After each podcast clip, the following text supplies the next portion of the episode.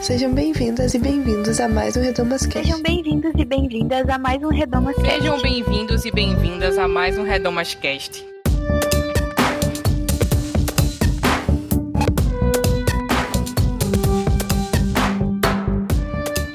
Sejam bem-vindas e bem-vindos a mais um Redomascast, esse espaço onde discutimos assuntos relevantes para nós mulheres e para os homens também. Eu sou Bianca Hatt e no episódio de hoje nós vamos conversar sobre violência de gênero.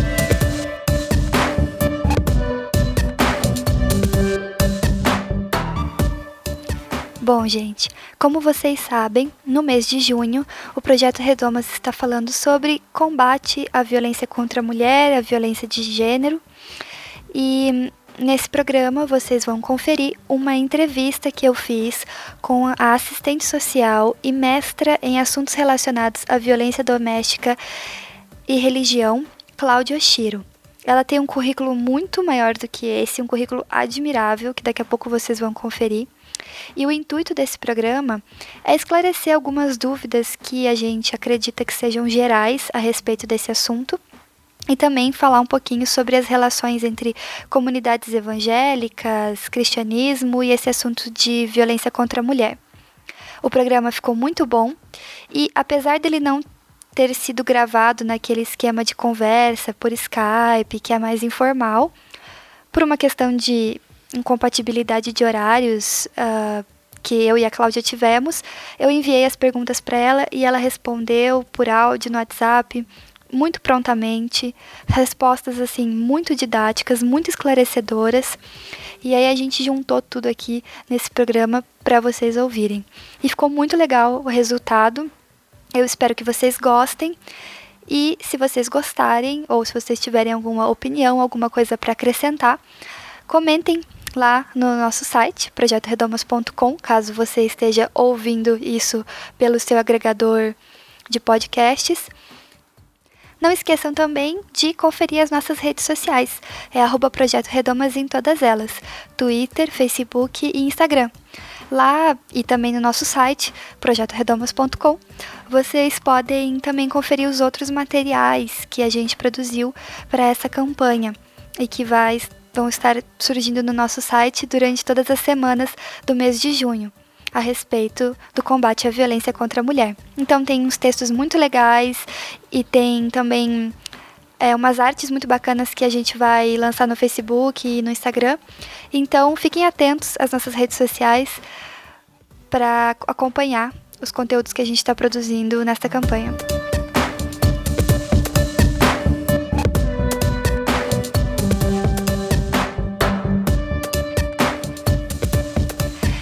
Quero agradecer muito a participação da Cláudia por ter topado e me respondido tão prontamente. Além de tudo, deixando esse podcast muito mais bonito e gostoso de se ouvir com essa voz maravilhosa. Com certeza, não só eu, mas você que está aí ouvinte vai agradecer muito de não ter que ficar ouvindo a minha voz apenas e se deliciar aí com essa voz maravilhosa da Cláudia. Então, muito obrigada, Cláudia, e vamos para o programa.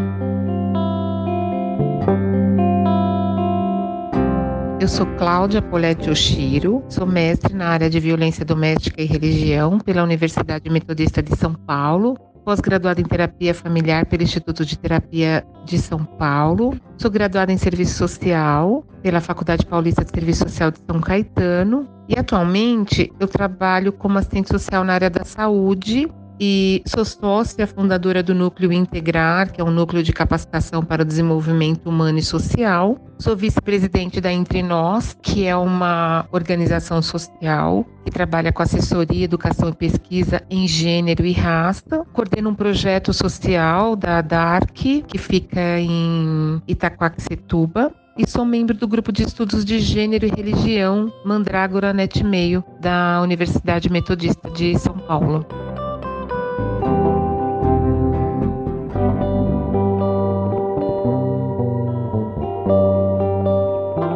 Comecei perguntando para Cláudia como a gente pode definir a violência de gênero.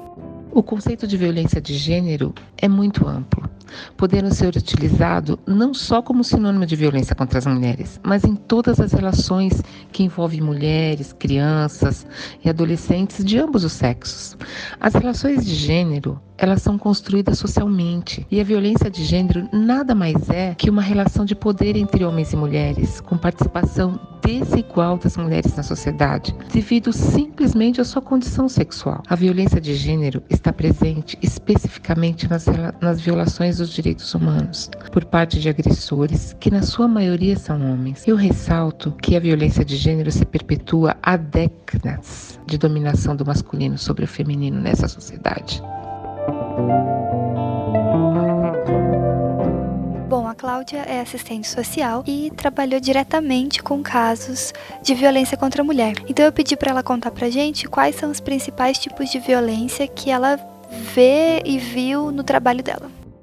Quando as mulheres chegam a buscar ajuda, é porque já não conseguem dar conta sozinha das violências que sofrem em seus lares. A maioria dessas mulheres já sofrem violência psicológica, moral e que já se estendeu à violência física. É importante ressaltar que a violência sexual é uma violência bastante comum na vida dessas mulheres, principalmente das mulheres que vão buscar ajuda. Porém, a maioria dessas mulheres, elas desconhecem o seu direito de dizer não ao companheiro, quando não desejam ter relações relações sexuais e por isso são estupradas dia a dia em suas próprias casas, em suas próprias camas. Não posso deixar aqui de lembrar que a obrigação sexual está imposta em várias linguagens, como no próprio regime patriarcalista e machista que vivenciamos nessa sociedade, onde o desejo sexual predominante é o dos homens, que por sua vez se julgam no direito de obrigar suas companheiras a ter relação, relações com eles quando bem desejarem.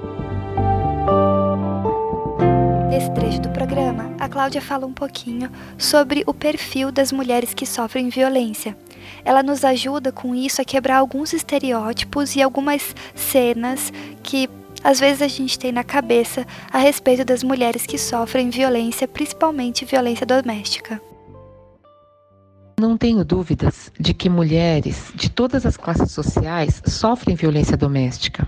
Porém, as mulheres que pertencem a classes sociais mais altas muitas vezes não buscam ajuda nos serviços públicos especializados, mas sim podem contar com a ajuda de familiares, de amigos ou utilizam dos seus próprios recursos para sair da situação de violência, para ir embora, para se livrar do agressor, enfim. Agora, as mulheres de classes menos favorecidas, elas buscam ajudas em serviços públicos, muitas vezes nos serviços públicos que já conhece ou frequenta, ou muitas delas buscam ajuda com as lideranças religiosas das suas igrejas. É importante ressaltar que muitas mulheres que estão em situação de violência ainda independem financeiramente do seu companheiro, pois em muitas situações as mulheres se dedicaram durante anos de suas vidas à casa, aos filhos e ao próprio agressor, e elas não conseguiam, portanto, reunir competências profissionais para alcançar um lugar no mercado de trabalho. Acho que um outro motivo, né, um outro perfil é o fato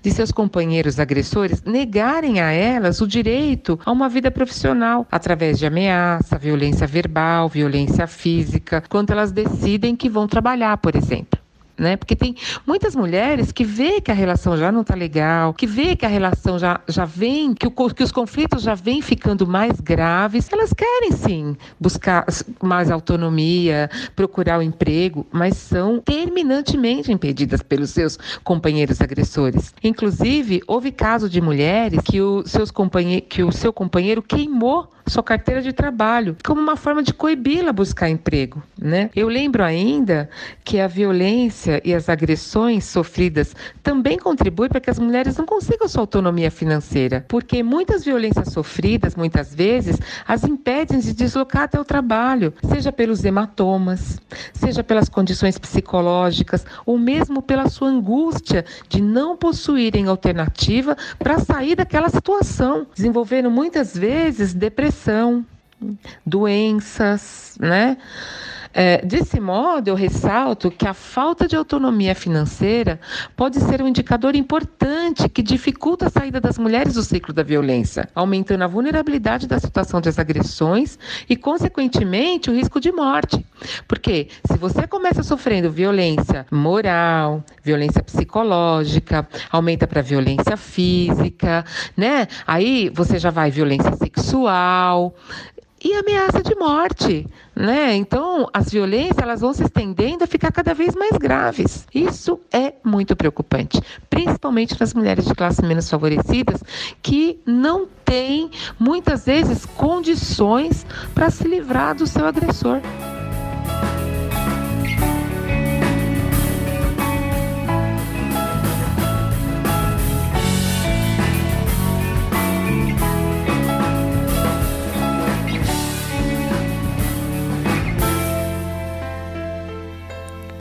Bom, a Cláudia tem experiência gerenciando duas instituições casa-abrigo.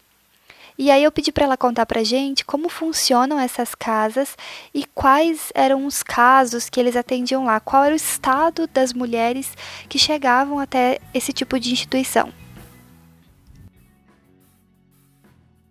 As casas-abrigos são serviços especializados que oferecem moradia protegida, atendimento integral às mulheres que estão em risco de morte iminente. É um serviço sigiloso, temporário, por meio do qual as abrigadas permanecem com seus filhos e filhas menores de 18 anos por um período determinado de até seis meses, ou durante o tempo que elas necessarem, necessitarem para conquistar sua autonomia. O, as técnicas do abrigo elas ajudam essas mulheres a conseguir seus empregos novamente, porque muitas das mulheres, quando são agredidas e ameaçadas de morte pelos seus companheiros, elas têm que sair dos seus empregos, porque senão eles as seguem ou senão eles sabem onde elas trabalham e as matam, né?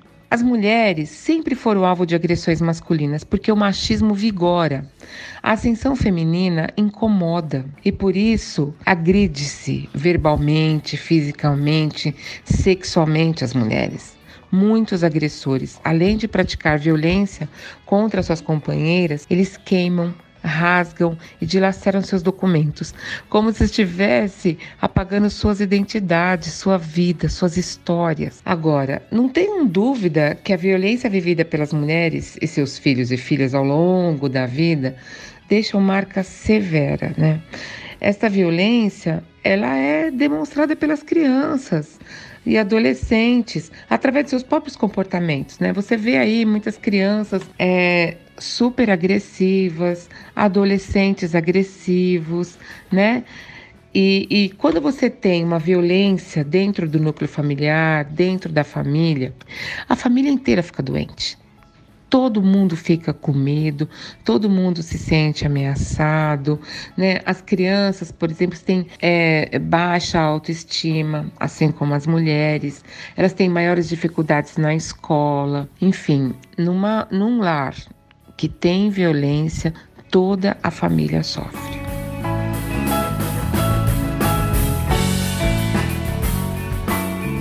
Muitas vítimas acabam não denunciando a violência que sofrem por diversos motivos. Um deles é o receio de que ninguém vai acreditar nelas. Eu também conheço alguns casos de mulheres que foram até a delegacia e comentaram do descaso e da falta de preparo dos profissionais nessas delegacias, inclusive nas delegacias da mulher. E aí eu pedi para Cláudia falar um pouquinho sobre o que ela acha a respeito disso e se o Estado realmente tem políticas de atendimento às vítimas que são realmente efetivas e seguras, que atendem de verdade esse problema. As delegacias de defesa da mulher não podemos deixar de citar que são conquistas da luta das feministas que denunciava a violência em todo o país. As delegacias deveriam prestar atendimentos qualificados nas áreas jurídica, psicológica e social às vítimas de violência doméstica. Não é o que acontece, né? Por quê? Para que isso de fato seja efetivado, que os atendimentos sejam qualificados, é fundamental que as agentes policiais passem por formação técnica e de gênero para superação dos seus próprios preconceitos e ampliação do olhar. Infelizmente, a atuação das DDMs tem sido motivo de muitas polêmicas, principalmente no que diz respeito à criminalização dos agressores, por exemplo. Em se tratando da quantificação das violências, são encontradas diversas dificuldades, pois muitas mortes violentas não são notificadas e metade do suicídio é registrado como acidente, né? Muitas vezes são relatadas nas delegacias quedas acidentais que mascaram a violência doméstica contra as mulheres. Para o enfrentamento deste fenômeno que é a violência contra as mulheres, são necessárias ações emergentes, como, por exemplo, a implementação de políticas públicas em parceria com o Poder Judiciário e, né, além da ampliação, óbvio, da rede socioassistencial de proteção à mulher. Né? Principalmente nos últimos dois anos, onde estamos vivendo maior, o maior desmonte de políticas públicas já conquistada em todos os tempos. Né? Quando nos referimos à violência de gênero, a complexidade é ainda maior. Não tenha dúvida. Por quê? Porque se trata de um processo social, histórico e cultural. Quem governa esse país? Quem governa o Brasil? São, em sua maioria, homens que foram socializados para exercer um comportamento machista e dominador em relação à mulher. E, consequentemente, eles impedem a viabilização e implementação de políticas públicas voltada à proteção das mulheres.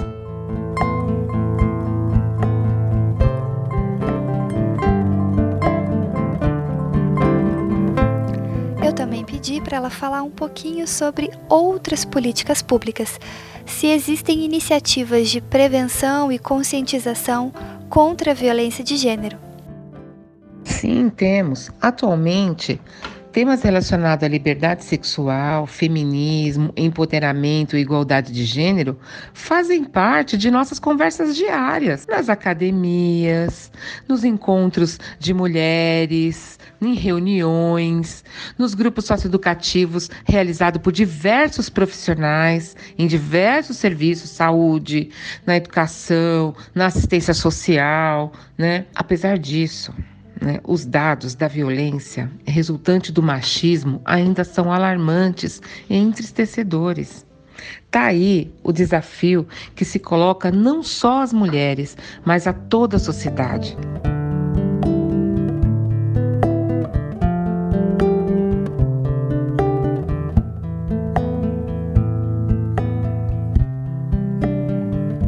Nesse próximo trecho do programa, a Cláudia fala sobre combate e prevenção à violência contra a mulher. Ela também fala sobre o que fazer caso você ou alguma conhecida sua, infelizmente, sofram algum tipo de violência. É claro que a gente não quer nem imaginar essa situação acontecendo, mas todas nós estamos suscetíveis.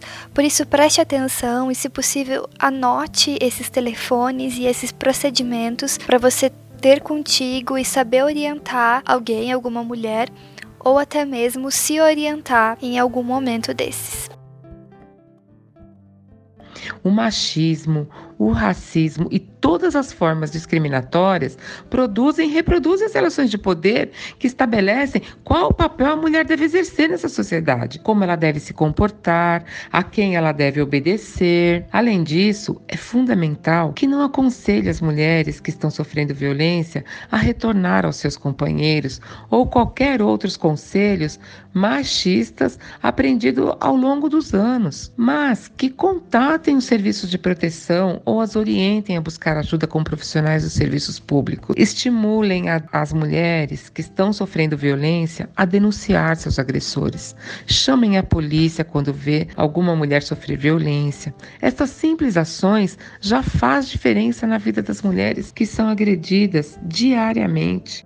Existem serviços de apoio às mulheres em situação de violência, como a Central de Atendimento à Mulher, Ligue 180. Ela funciona 24 horas por dia, recebendo ligações de qualquer lugar do país para fornecer informações e encaminhar denúncia aos órgãos competentes. A ligação é gratuita, telefone fixo ou celular. Ligue 180. Procure ajuda, converse com seus familiares, amigas, vizinhos ou procure as instituições de apoio mais próximas à sua residência. ONGs, centros de referência em saúde da mulher ou da assistência social, unidade básica de saúde, hospital, conselho tutelar, etc. Lembrando que a vítima não tem nenhuma responsabilidade pelas agressões que sofre, nem deve sentir-se culpada. É importante pedir socorro para que a situação não se torne mais grave. Denuncie, o registro da ocorrência é um dos seus principais instrumentos de defesa mulher, inclusive para que não se repitam as agressões contra você e seus filhos. Procure uma delegacia da mulher,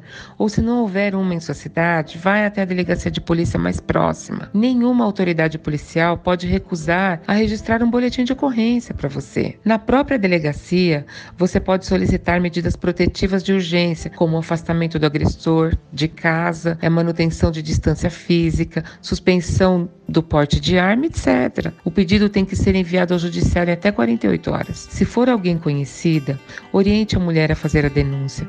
A violência doméstica é crime, mas a omissão frente ao sofrimento e a violação dos direitos humanos das mulheres também é. Além disso, se a mulher se sente-se acolhida no local de trabalho, ou na família, ou em sua comunidade, ela estará muito mais fortalecida para enfrentar o problema, o que é a essência da rede de proteção e de apoio. Não as abandone, muito pelo contrário, as apoie a denunciar.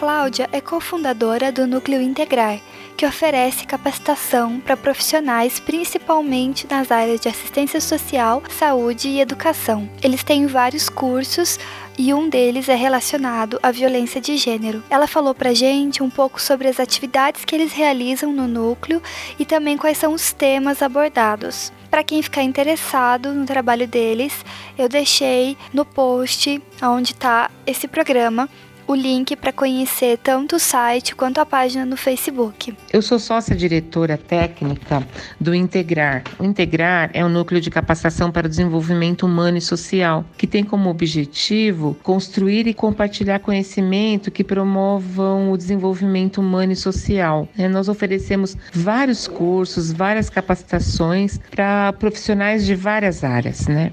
Quanto ao trabalho, ele parte da concepção das políticas públicas existentes e ao fomento a elas, sejam elas desenvolvidas por instituições públicas ou privadas, na lógica do direito não do favor, com vistas a consagrar direito à cidadania e inclusão social. O público-alvo deste núcleo são profissionais das áreas de assistente social, educação, lideranças comunitárias, lideranças religiosas, que estejam envolvidas com práticas educativas e mobilização social. Né? Nós temos várias modalidades de ofertas. Né? Nós oferecemos cursos, oficinas, capacitação continuada, palestras, seminário, assessoria e acompanhamento técnico. São várias formas de abordagem que nós trabalhamos. É, quanto à capacitação sobre violência de gênero, é um curso super bacana. Ele propõe um espaço reflexivo para debates em torno das questões de gênero, violência contra as mulheres, além de eu abordar né, as principais políticas públicas para o enfrentamento da violência contra as mulheres.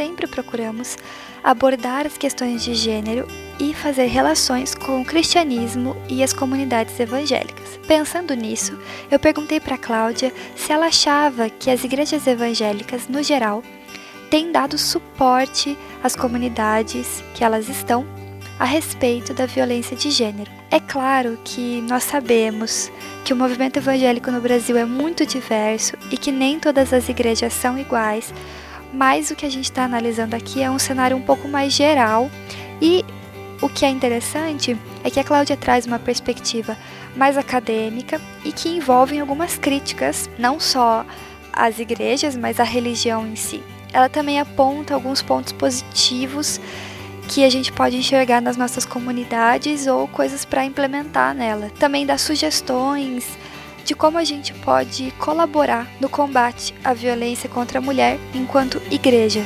Então, vamos ouvir o que ela tem a dizer.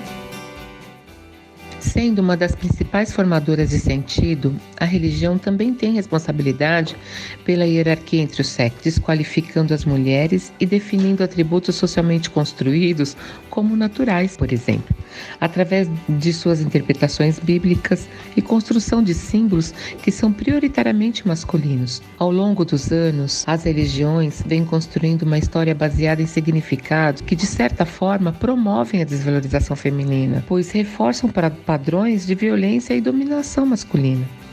A religião é patriarcal, planejada e executada por homens, reconhecida e validada por eles. Na cúpula das igrejas, por exemplo, os homens são os responsáveis e buscam satisfazer seus interesses ignorando a existência das mulheres, principalmente no que diz respeito ao planejamento das suas ações e à concorrência, inclusive igualitária, aos cargos religiosos mais altos das igrejas. Agora, por outro lado, as mulheres que sofrem violência compartilham nos, dos espaços das igrejas suas alegrias, suas dores e angústias, buscam ajuda com outras mulheres que ocasionalmente estão vivendo situações semelhantes, mas principalmente elas contam com os auxílios das lideranças religiosas. As mulheres, além de se deslocarem às igrejas, objetivando a busca de respostas para suas dores, também procuram ambientes de socialização que elas não encontrem em outros espaços da sociedade ou aos quais elas não têm acesso. Em diversas denominações religiosas, inclusive nas igrejas pentecostais, as mulheres se organizam em grupos exclusivamente femininos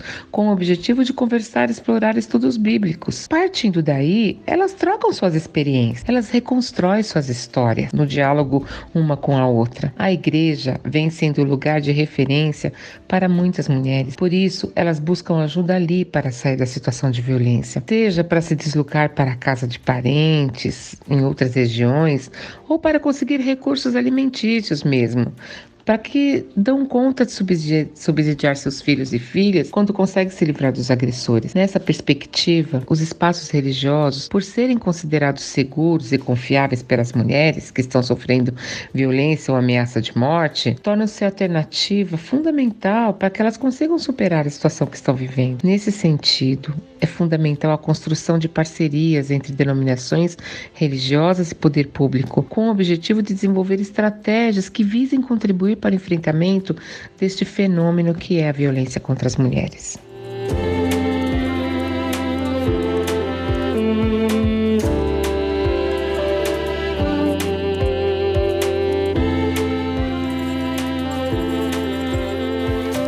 Bom, gente, no último trecho de fala da Cláudia, é muito interessante ver a contraposição dos dois papéis que as comunidades cristãs evangélicas podem acabar exercendo nessa questão da violência contra a mulher. Elas podem e têm potencial de serem espaços aonde o machismo estrutural e a violência contra a mulher acabam imperando e continuando e se perpetuando mas também existe muito potencial para que essas comunidades continuem cada vez mais sejam espaços aonde as mulheres encontrem redes de apoio, encontrem consolo, encontrem ajuda. Então eu perguntei para ela como tornar as igrejas esse segundo espaço, esse espaço de paz, de justiça e esse espaço que a igreja deve ser. A igreja deve ser uma família pronta para ajudar uns aos outros, um lugar onde as pessoas se sintam seguras para se abrir e para que haja reconciliação. Uma pesquisa da Data Senado indicou que a busca de apoio na igreja pelas mulheres subiu consideravelmente nos últimos dois anos. Em 2015, registrou-se 7% das mulheres agredidas procuraram a igreja e hoje esse número subiu para 19%. Tais números são significativos. Por isso, fica evidente aí a necessidade urgente das religiões assumirem para si a missão de desconstruir discursos que aprovam as violências, o silenciamento e a responsabilização das mulheres. As religiões podem ser aliadas mas para isso precisam reconhecer a existência do problema na sociedade e em seu próprio meio se engajarem ativamente no combate à violência doméstica contra as mulheres. De que forma? Repensando os discursos bíblicos que insinuam a obediência como virtude e reforçam as, as violências vividas pelas mulheres em seus lares, ofertando espaços de formação por meio do qual se promova o debate de desconstrução e desnaturalização da violência e da das hierarquias sexuais, seja de caráter religioso ou não, ampliando os espaços de acolhimento no qual as mulheres se sintam seguras e livres para expor as problemáticas por elas enfrentadas, um lugar de promoção de medidas de prevenção, como também de informação e apoio a mulheres que buscam sair das situações de violência. As lideranças religiosas precisam se informar sobre como proceder em casos de violência doméstica, incentivar as mulheres a denunciarem seus agressores, a sair de relações violentas que muitas vezes podem levá-las à morte.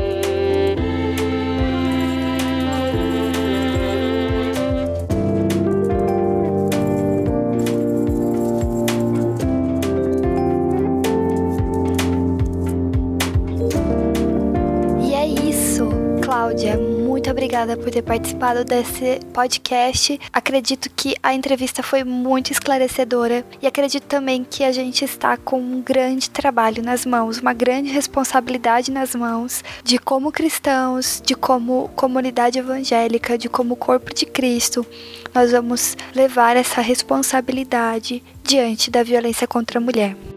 E o episódio de hoje fica por aqui. Muito obrigada para você que acompanhou e ouviu. Não esquece de compartilhar esse programa e comentar o que você achou aqui embaixo.